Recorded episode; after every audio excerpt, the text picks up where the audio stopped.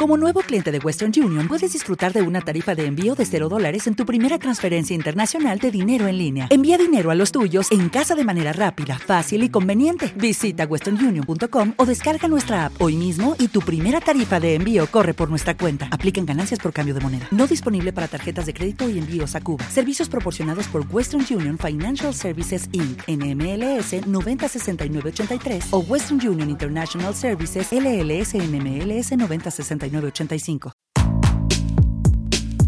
Detrás de las canciones, todo lo que siempre quisiste saber sobre las canciones que marcaron tu vida. Idea, conducción, realización, Maximiliano Rivera. Detrás de las canciones.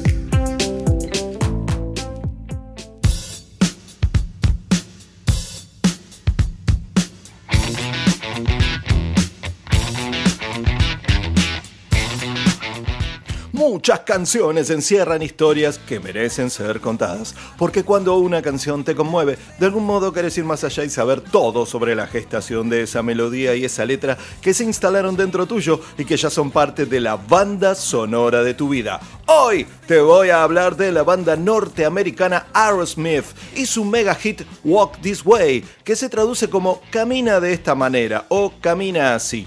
Eh, canción incluida en Toys in the Attic, el tercer álbum de estudio de esta mítica banda, editado el 8 de abril de 1975 por Columbia Records. Una canción que luego de tener éxito en la década del 70 con una letra que narraba la historia de una porrista que guía a un joven de la secundaria a través de su primera experiencia sexual, es rescatada por la banda de hip hop Run DMC en la década de los 80, provocando una nueva corriente musical basada en la combinación de rock y hip hop y además resucitando a Aerosmith que luego de este empujoncito pasaría a convertirse en una banda de estadios. Así que acompáñenme a conocer cómo se gestó uno de los clásicos más imbatibles de la historia del rock. Así que sed bienvenidos.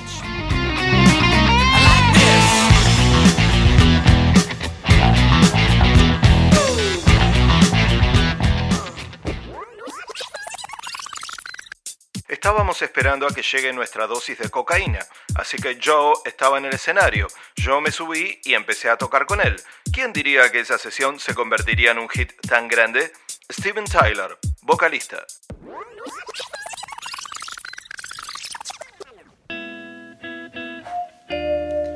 Hola, ¿qué tal? ¿Cómo anda la audiencia? ¿Cómo anda la gente? Mi nombre es Maximiliano Rivera y les doy la bienvenida a la última emisión de esta cuarta temporada de este humilde ciclo llamado Detrás de las canciones. Así que desde ya les estoy agradeciendo infinitamente todo lo que me han acompañado este año a través de estas, eh, creo yo, han sido muy buenos episodios. Y bueno, tendré que ir preparando la temporada 5, ¿no? ¿Por qué no?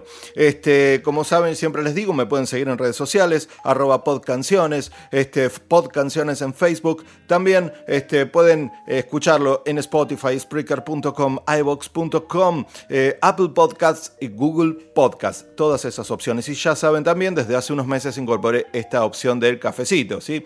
Eh, para el que quiera colaborar con algún dinerillo, este, ningún problema. Tienen la opción, tienen el link en la bio, el link en la bio, perdón. O eh, si no, también ahí en los capítulos en Spotify, en iVox.com. Este, nada, es pasar la gorra virtual así que si alguno quiere colaborar está todo muy bien y no es ninguna obligación. Obviamente.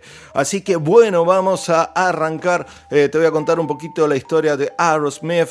Este, el origen y te cuento que el origen de esta banda se remonta al año 1970. Básicamente eh, fueron dos bandas que se juntaron. Ponele.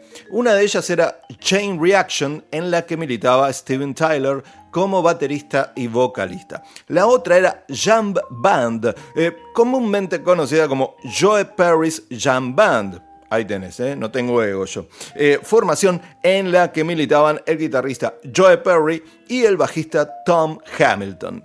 En 1969, Chain Reaction y Jam Band tocaron en un mismo concierto en Boston, Massachusetts, y Steven Tyler inmediatamente le gustó el sonido de Jam Band y pensó que si se juntaban tal vez podrían tener algo. Lo propuso, pero quedó en la nada. Eso sí, en octubre de 1970, las bandas se volverían a encontrar y considerarían la propuesta. Hubo acuerdo, pero Tyler no quería tocar la batería, él quería ser a toda costa el líder y vocalista. Por esa razón, contactarían con Joe Kramer, un baterista de Nueva York que conocía a Tyler y que siempre había soñado tocar en una banda con él. Así que bueno, genial, se presentó la oportunidad. El resto estuvo de acuerdo y la nueva banda se formó y aunque todavía faltaba un nombre, la formación que quedó fue Steven Tyler como cantante, Joe Perry en la guitarra, Tom Hamilton en el bajo y Joy Kramer en la batería.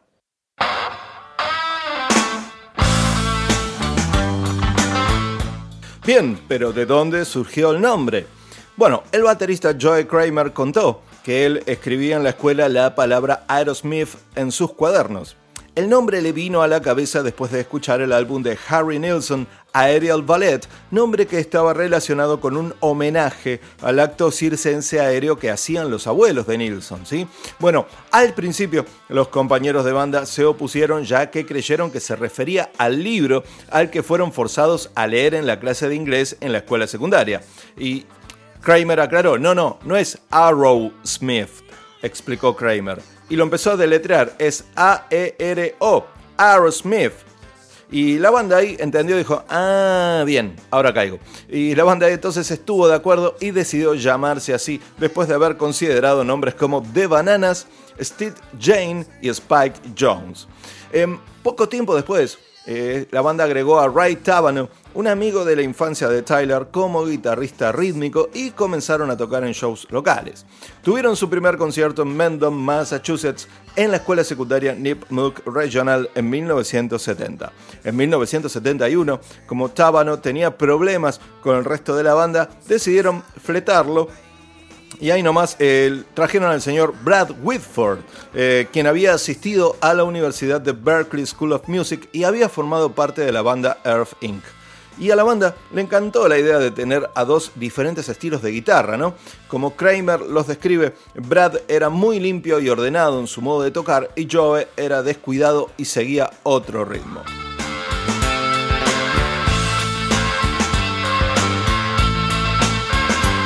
Así que bien, Después de formar la banda y completar la formación en 1971, comenzaron ganando algo de éxito local haciendo shows en vivo.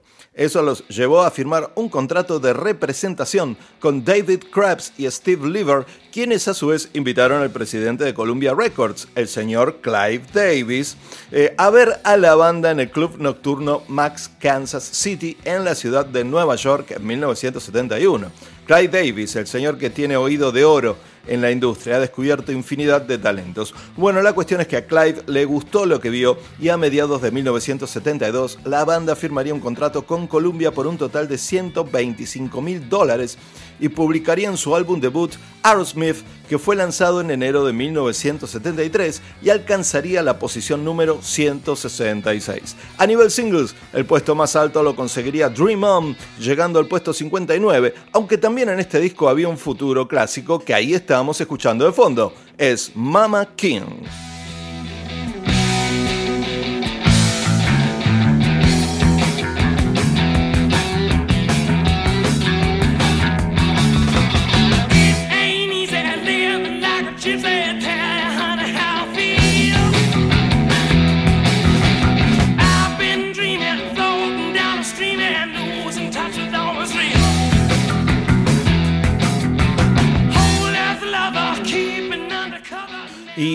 Estar de gira constantemente, la banda lanzaría su segundo álbum. El mismo se titulaba Get Your Wings.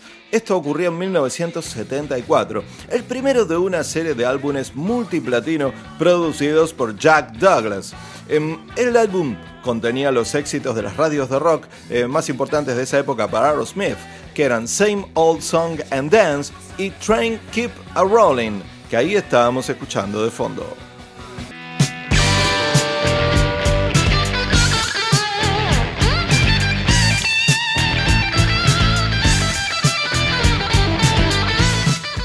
Bien, pero fue el álbum Toys in the Attic del año 1975 el que establecería a Aerosmith en el rango de estrellas internacionales, compitiendo con sus contemporáneos Led Zeppelin y los Rolling Stones.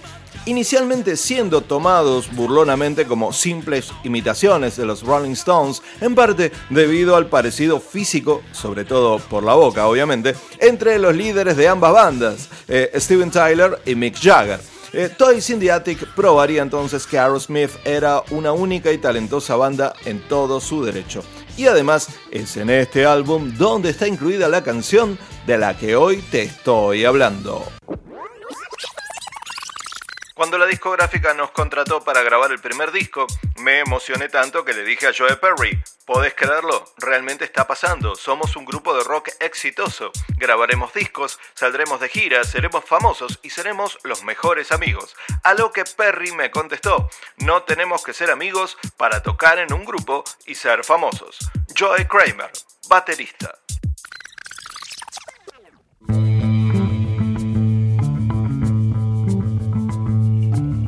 El álbum Toys in the Attic terminó siendo un éxito inmediato, comenzando con el single Sweet Emotion, que ahí estábamos escuchando de fondo, el cual se convertiría en el primer hit top 40 de la banda. Este sería seguido por el exitoso relanzamiento de Dream On, el cual alcanzaría el puesto número 6, convirtiéndose en el mayor éxito de la banda en los años 70.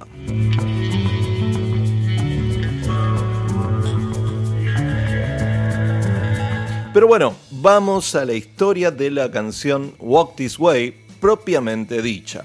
Bien, a ver, el señor Joe Perry eh, en una entrevista eh, concedida al periodista norteamericano Mark Myers eh, contó lo siguiente. Cuando Aerosmith dio su primera actuación en noviembre de 1970, estábamos muy metidos en el funk y en el soul. Eh, Joey Kramer, nuestro baterista, se sabía todo el repertorio de la Motown y a los demás nos iba mucho mm, James Brown y Sly Stone. Eh, por el guitarrista Jeff Beck yo había conocido a los Meters y me encantaba su funk de Nueva Orleans tan guitarrero, en especial temas como Sissy Strut y People Say que ahí estábamos escuchando.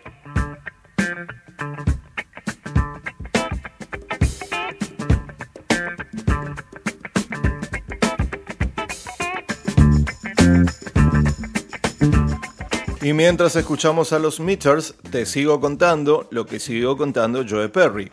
En diciembre de 1974 volamos hasta Honolulu, en Hawái, para telonear a Guess Who. Eh, durante la prueba de sonido me puse a joder con unos cuantos riffs eh, con los meters en la cabeza. Le pedí a Joy algo plano con un groove en la batería. Eh, el riff de guitarra de lo que sería Walk This Way me salió solo, casi como algo que se te suelta de las manos. Vi ahí el arranque de un tema y supe que precisaba un puente, así que toqué un puente y lo inserté pero tampoco quería una canción con una progresión trillada y aburrida. Así que después de tocar el primer riff en clave de Do, cambié a mí antes de volver al Do para la estrofa y el estribillo. Cuando terminó la prueba, ya tenía la armazón del tema. Y en la misma entrevista, Steven Tyler le cuenta al periodista Mark Myers que cuando yo, eh, él oyó a Joe tocando ese riff en la prueba de sonido, fue corriendo a la batería y se pusieron a improvisar. Bueno, te digo que acá ya notamos una diferencia en el relato, ya que para Joe Perry el que estaba en la batería era Joe Kramer y para Steven Tyler fue él mismo el que se puso a la batería. Pero bueno, en esa época estaban tan drogados estos tipos que deberíamos agradecer que todavía se acuerden de algo, ¿no? Bien, eh, cuenta Steven Tyler, hice un tableteo para el ritmo y dejé que la canción se manifestara. Joe Perry y yo seguíamos, siendo, eh, seguíamos siempre ese método para componer. Yo había empezado como baterista y al tocar el compás de Joe podía sentir que vibraba en tal o cual canción, eh, para luego escribir la letra. Al principio siempre me invento palabras sin sentido, simplemente para ver la onda que podrían llevar antes de escribir algo definitivo.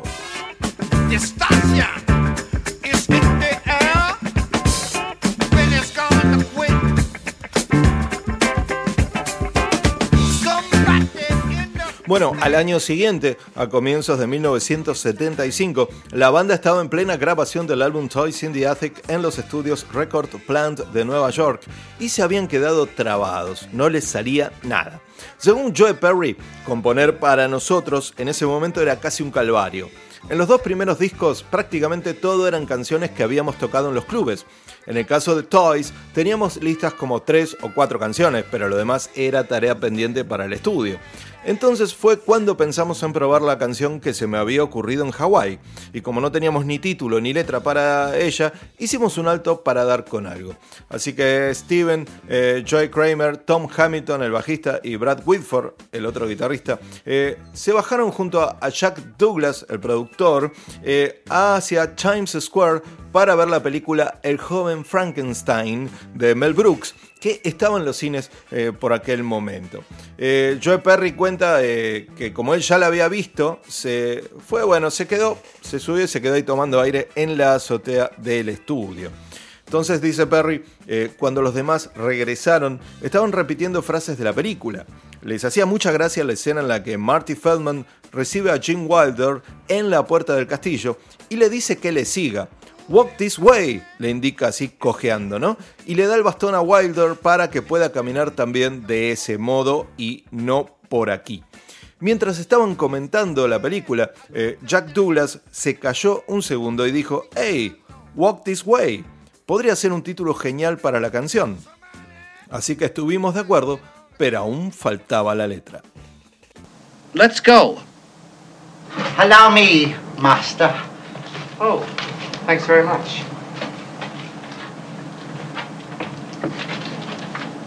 Walk this way. This way.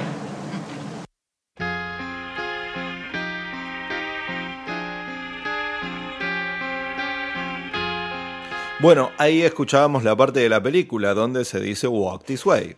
¿Sí? y que fue la inspiración para ponerle título a esta canción. Bueno, eh, así que cuenta Steven Tyler, esa noche en el hotel escribí la letra para la canción y la metí en mi bolsa bandolera. Pero cuando al día siguiente llegué al estudio, vi que no la llevaba encima. Me la había dejado en el taxi. Debía de estar drogado, qué sé yo. Bueno, me puse blanco como la cera y nadie me creía. Pensaban que simplemente no había llegado a escribir la letra. Eh, Joe Perry cuenta al respecto, Steve estaba bastante enojado, pero aún así necesitábamos una letra. Así que se agarró un cassette con la base instrumental que habíamos grabado, la metió en su reproductor portátil y se puso a dar vueltas con los auriculares para agarrarle el punto a la canción. Luego desapareció por las escaleras. ¿Y qué había ido a hacer Steven Tyler? Bueno, él lo cuenta. Tomé unos cuantos lápices y subí hasta el último piso de Record Plant y luego bajé unos escalones eh, por la escalera de atrás para que no me molestara nadie. El punteo de Joe era tremendamente groovy y yo empecé a inventarme cosas con los auriculares puestos. Cuando empezaron a venirme las palabras, me di cuenta de que me había olvidado del papel así que me vi obligado a escribir la letra en la pared. Estuve en ello dos o tres horas. Cuando terminé, bajé corriendo por las escaleras para que me dieran un cuaderno y luego subí a toda prisa para copiar ahí la letra. Eh, a todo esto, Joe Perry dice, cuando Steve eh, volvió, tocamos la canción entera. Su letra era fantástica. Como es baterista, le gusta usar las palabras como un elemento percusivo. Las palabras han de contar una historia, pero para Steve también deben tener un punto saltarín, para que la cosa fluya. Luego busca palabras con doble sentido, algo que viene de la tradición del blues.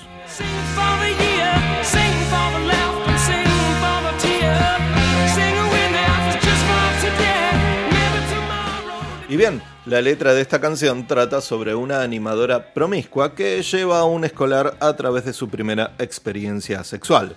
Steven Tyler dijo que Walk This Way salió todo de una vez. Si escuchas las palabras, todas son realmente sucias. Si escuchas con atención, te vas a dar cuenta de que las disfracé muy hábilmente.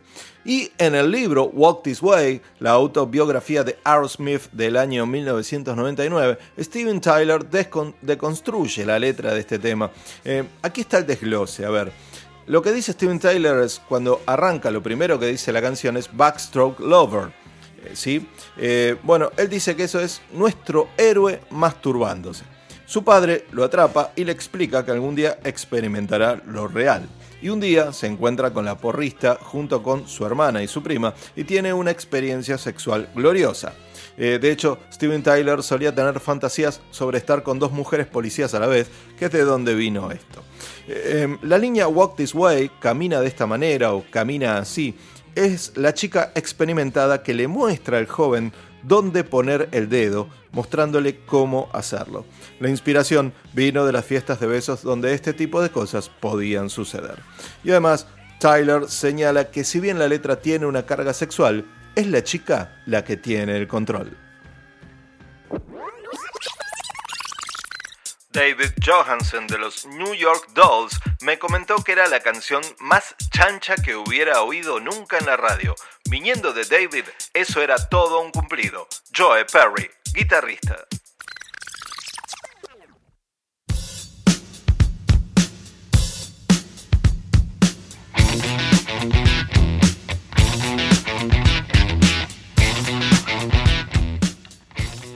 tocándome a mí mismo, siempre me ocultaba bajo las sábanas, hasta que hablé con mi papá y él dijo, no viste nada hasta que pruebes un pastelito, entonces vas a saber que tu vida está cambiando. Así que conocí a una porrista muy joven, recién empezaba a tener su periodo. Uh, podría recordarla un montón de veces, porque las mejores cosas del amor con su hermana y su prima solo empezaron con un besito como este dulce colegiala de falda clásica pero descarada que se levanta por encima de las rodillas. Había tres chicas en los casilleros del gimnasio de la escuela cuando me di cuenta de que estaban mirándome. Yo era un perdedor en la secundaria, nunca lo había hecho con una chica hasta que los muchachos me dijeron lo que me estaba perdiendo. Entonces mi vecino de al lado tenía una hija hermosa que me hizo el favor, así que le di un besito como este. Te balanceabas y te amacabas con los chicos en la escuela y tus pies volaban por el aire, cantando Hey, diddle diddle, con tu gatito en el medio del columpio como si no te importara. Entonces tomé mi gran oportunidad en el baile de secundaria con una señorita que estaba lista para juguetear. Yo no la estaba engañando porque ella sabía lo que estaba haciendo y sabía que el amor estaba aquí para quedarse cuando ella me dijo que camina por aquí, camina por aquí, y solo dame un besito. Walk This Way, Steven Tyler, Joe Perry.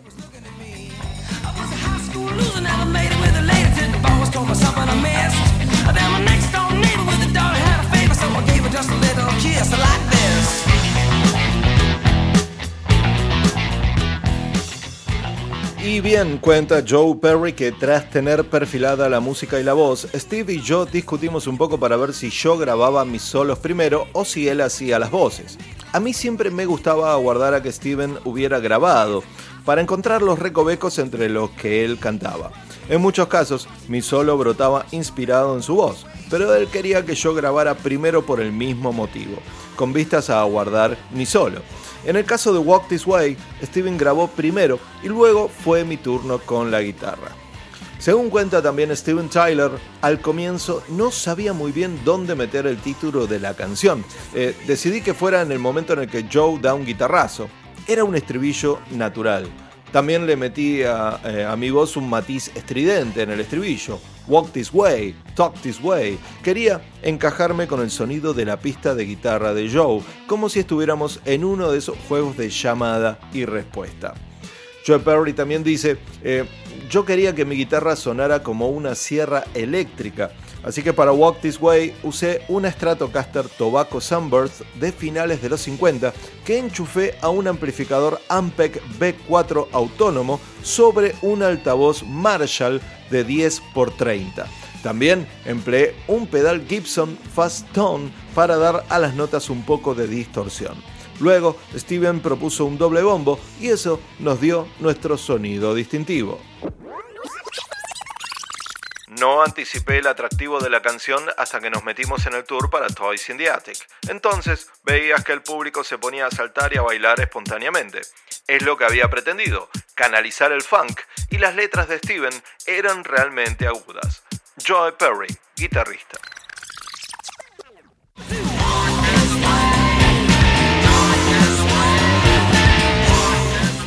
Bueno, también te cuento que Joe Perry usó un talk box durante el coro del tema. Esta fue la primera vez que se utilizó el dispositivo en una canción de éxito. ¿sí? El talk box, eh, talk box perdón, permite que un guitarrista haga extraños sonidos vocales hablando en un tubo de vinilo conectado a la unidad que está conectado a la salida del amplificador de guitarra.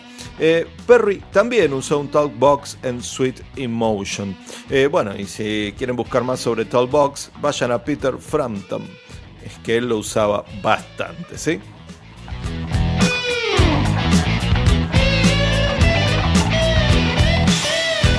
Bueno, y también te cuento que Walk This Way fue lanzado el 28 de agosto de 1975 y no pasó gran cosa, aunque luego fue relanzada en 1977 con la banda en su pico de popularidad y ahí sí alcanzó el puesto número 10 en el Hot 100 de Billboard. Los raperos consideraban a los rockeros como poco más que actores ante la cámara, y los rockeros, por su parte, veían a los raperos como unos meros jockeys y ladrones de música, y no como artistas o músicos genuinos. Mark Myers, periodista.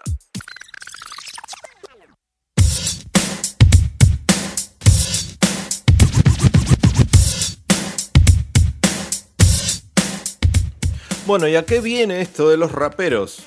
¿Por qué?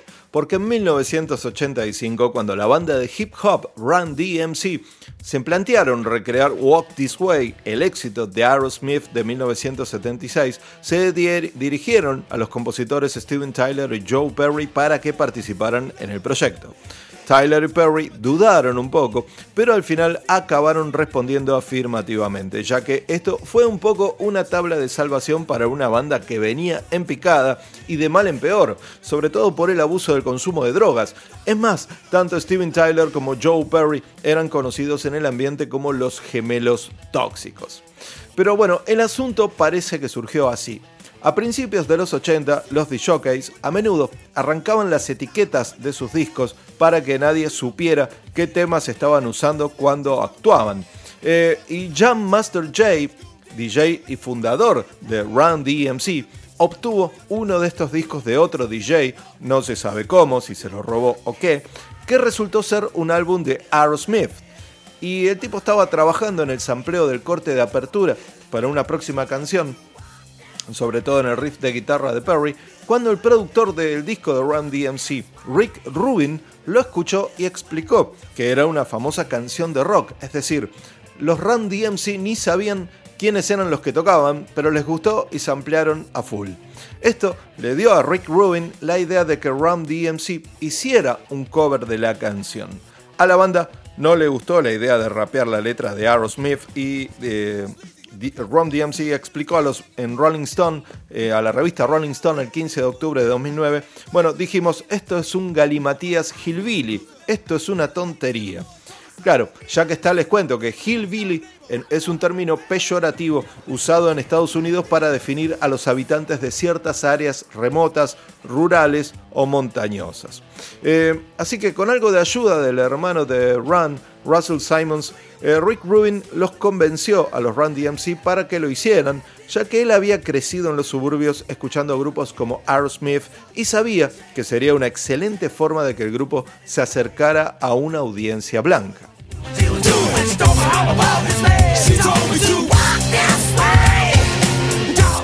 Y al respecto, ¿qué dijo Rick Rubin? Eh, a Run DMC le gustaba el ritmo, pero no querían cantar esa letra.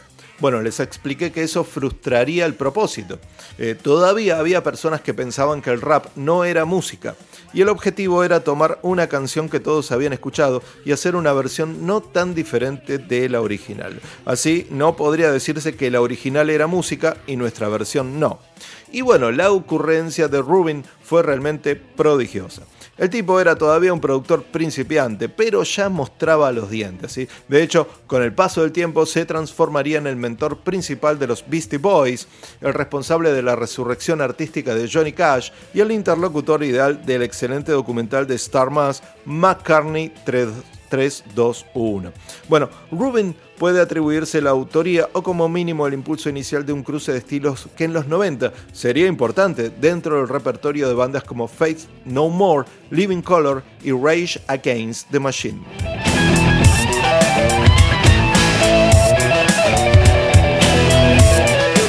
Bueno, cuenta Joe Perry.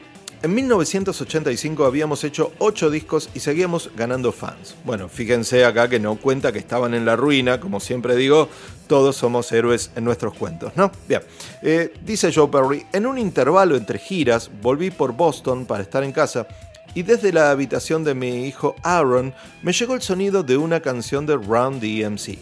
No los conocía y me gustaron, tenían la fuerza de un tren. Un mes después, Rick Rubin, el productor de Run DMC, me llamó y me dijo que quería que los del grupo, Joseph Run Simons, Daryl DMC McDaniels y Jason Jam Master J. Mitchell rapearan sobre la música de nuestra Walk This Way. Rick, Rick dijo que nuestra versión original del 75 era proto-rap, porque Steven medio recitaba la letra, medio cantaba y todo estaba apuntalado en un ritmo muy sólido. Rick me preguntó si estaba con ganas de meter algo de guitarra y si Steven podría cantar algo de nuevo. Dijimos, bueno, ok, ¿por qué no? Iban a hacer un sample con nuestro bombo de todas maneras, pero el planteamiento era radical, porque hasta entonces la mayoría de los raperos habían evitado las guitarras eléctricas. ¿Y de esto qué dijo Steven Tyler? Cuando fuimos al estudio no me dejó muy conforme ver que habían cambiado mi letra en algunos sitios, pero Joe y yo coincidimos en que era su interpretación así que debía haber cambios. Entonces Perry dice, una vez que se fijó la pista base, Rick quería que metiera el bajo, pero yo no había traído uno. Y un tipo que estaba en la cabina observando la sesión con un grupo de colegas se fue a su casa a buscar uno. Al final resultó que esos tipos eran los Beastie Boys, a los que Rick estaba produciendo. Y una vez que la sesión estuvo zanjada, Steven y yo nos fuimos y nos olvidamos del tema. Al cabo de unas semanas, Rick volvió a llamar porque estaban grabando el videoclip y preguntó si queríamos participar en él. A todo esto Steven Tyler dice, bueno, yo odiaba cuando los videos de rock se limitaban a hacer una interpretación literal de la canción. Pero cuando le eché un vistazo al guion de Walk This Way, me gustó describía un muro entre nosotros y Ram DMC. Ellos se quejaban por el ruido que hacíamos al tocar Walk This Way, y entonces, cuando ellos subían al máximo sus baffles y comenzaban a hacer scratch con nuestro vinilo y a cantar por encima, nosotros reaccionábamos sorprendidos e íbamos a ver qué era todo ese quilombo. La idea era divertida. Así que dice Joe Perry, eh, fuimos en avión a Nueva York y el director John Small nos explicó lo que quería. En ese momento, un clip de rock rap era algo inaudito. El rap iba por su lado y la MTV, quitando la excepción de Michael Jackson, programaba muy pocos videos de artistas negros. En el video, mi esposa Billy, entonces embarazada de nuestro primer hijo, y Teresa, que era la pareja de Steven entonces, están sentadas detrás de nosotros escuchando y el detalle quedaba muy cool. Eh, a todo esto dice eh, Steven Tyler, en el guion se hablaba de que yo tenía que atravesar la pared con el pie del micrófono, con la intención de averiguar qué estaba pasando en casa de los vecinos. Se suponía que los del decorado harían un agujero camuflado para que no me costara nada romper la pared, pero cuando la emprendí con todo, la pared ni se inmutó, tensé al máximo todos los músculos de la espalda y al final sí que le di el golpe definitivo. Y Joe Perry concluye, eh, me encantaba la metáfora del clip, que la pared existente entre el rock y el rap se viniera abajo y que los dos estilos de música realmente conjugaban bien. Como dirías, lo mejor de dos mundos. Todos los que veían la MTV, tanto los fans del rock como los del rap, captaron el mensaje. Para mí fue una ratificación se le reconocía a Walk This Way su naturaleza funky y eso era básicamente lo que habíamos pretendido desde el principio con la canción.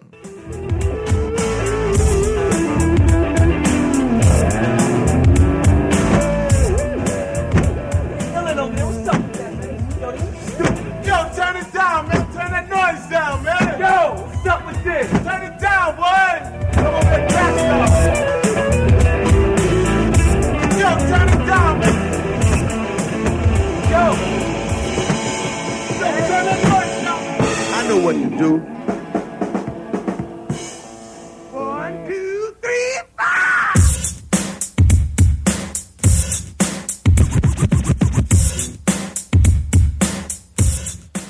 Bien, ahí escuchamos la parte del video, ¿no? Toda esta cosa que están los Aerosmith tocando de un lado. Véanlo porque está muy bueno, la verdad. Eh, fue un video que tuvo mucho éxito porque, bien, eh, a ver, esta versión eh, que se grabó en un día y que tuvo un costo de 8 mil dólares, se convirtió en el primer gran éxito de Rum DMC, llegando al número 4 en los Estados Unidos y esta colaboración dio lugar a muchas más entre raperos y músicos de rock destacados. ¿sí? Eh, y cuando el clip se estrenó en el 86, propulsó definitivamente a Rum DMC, quienes lograron un éxito que tendía puentes entre el hip hop y el rock, y que allanaba el terreno para Beastie Boys, por ejemplo, y los otros artistas blancos de hip hop que surgieron a continuación. Curiosamente, Walk This Way fue editada por duplicado, cuando salió por primera vez en 1975, Aerosmith eran bastante desconocidos y la canción no entró en las listas. Y tras la popularidad que alcanzó el grupo con su álbum Rocks en 1976, Walk This Way volvió a ser lanzada, como ya te conté hace un rato, y logrando un número 10 en la lista pop de Billboard. ¿sí? Diez años más tarde, cuando la versión de Tyler Perry y Run DMC llegó a la calle, ese remake rap subió hasta el número 4 en la lista pop y las puertas del Grammy Hall of Fame se abrieron para ellos en el año 2014.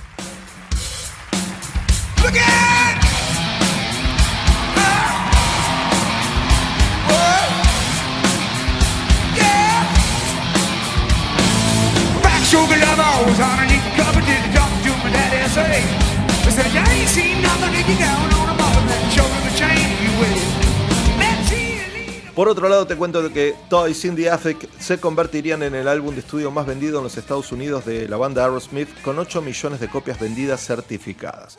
La banda saldría de gira en apoyo a este álbum, obteniendo también mucho más reconocimiento del cosechado hasta ese momento. Y también te digo que, bueno, de pronto los Run DMC tenían un disco de platino, el que incluía esta canción, el disco se llama Rising Hell, y llegaba a la tapa de la revista Rolling Stone. ¿sí? Eh, ya habían sido los únicos raperos incluidos en el cartel del Live Aid en 1985, por ejemplo. ¿no? Pero con el ruido de este hit se abrió todo un futuro nuevo, aunque finalmente fue Beastie Boys, digamos, la banda que más rédito sacó del interés popular por los resultados de aquella aventura. Aerosmith por su parte, consiguió llamar la atención de los jóvenes que seguían en masa a bandas como bueno, Bon Jovi, Motley Crue y Guns N' Roses, y su siguiente disco Permanent Vacation del año 87 vendió 5 millones de copias, ¿sí? Eh, y los consagró definitivamente como banda de estadios hasta el día de hoy.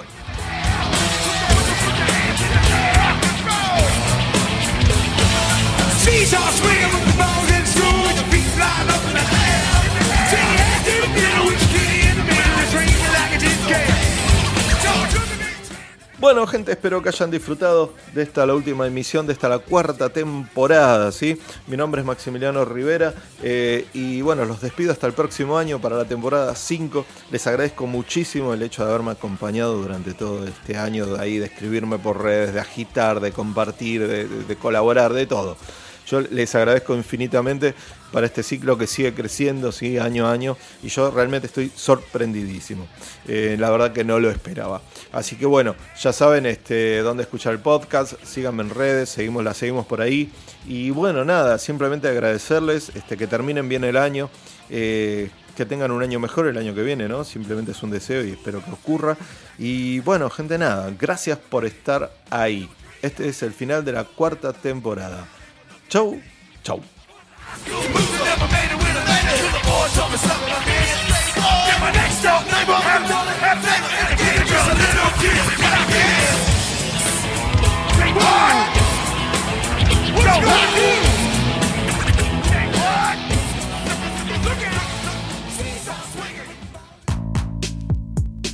Detrás de las canciones.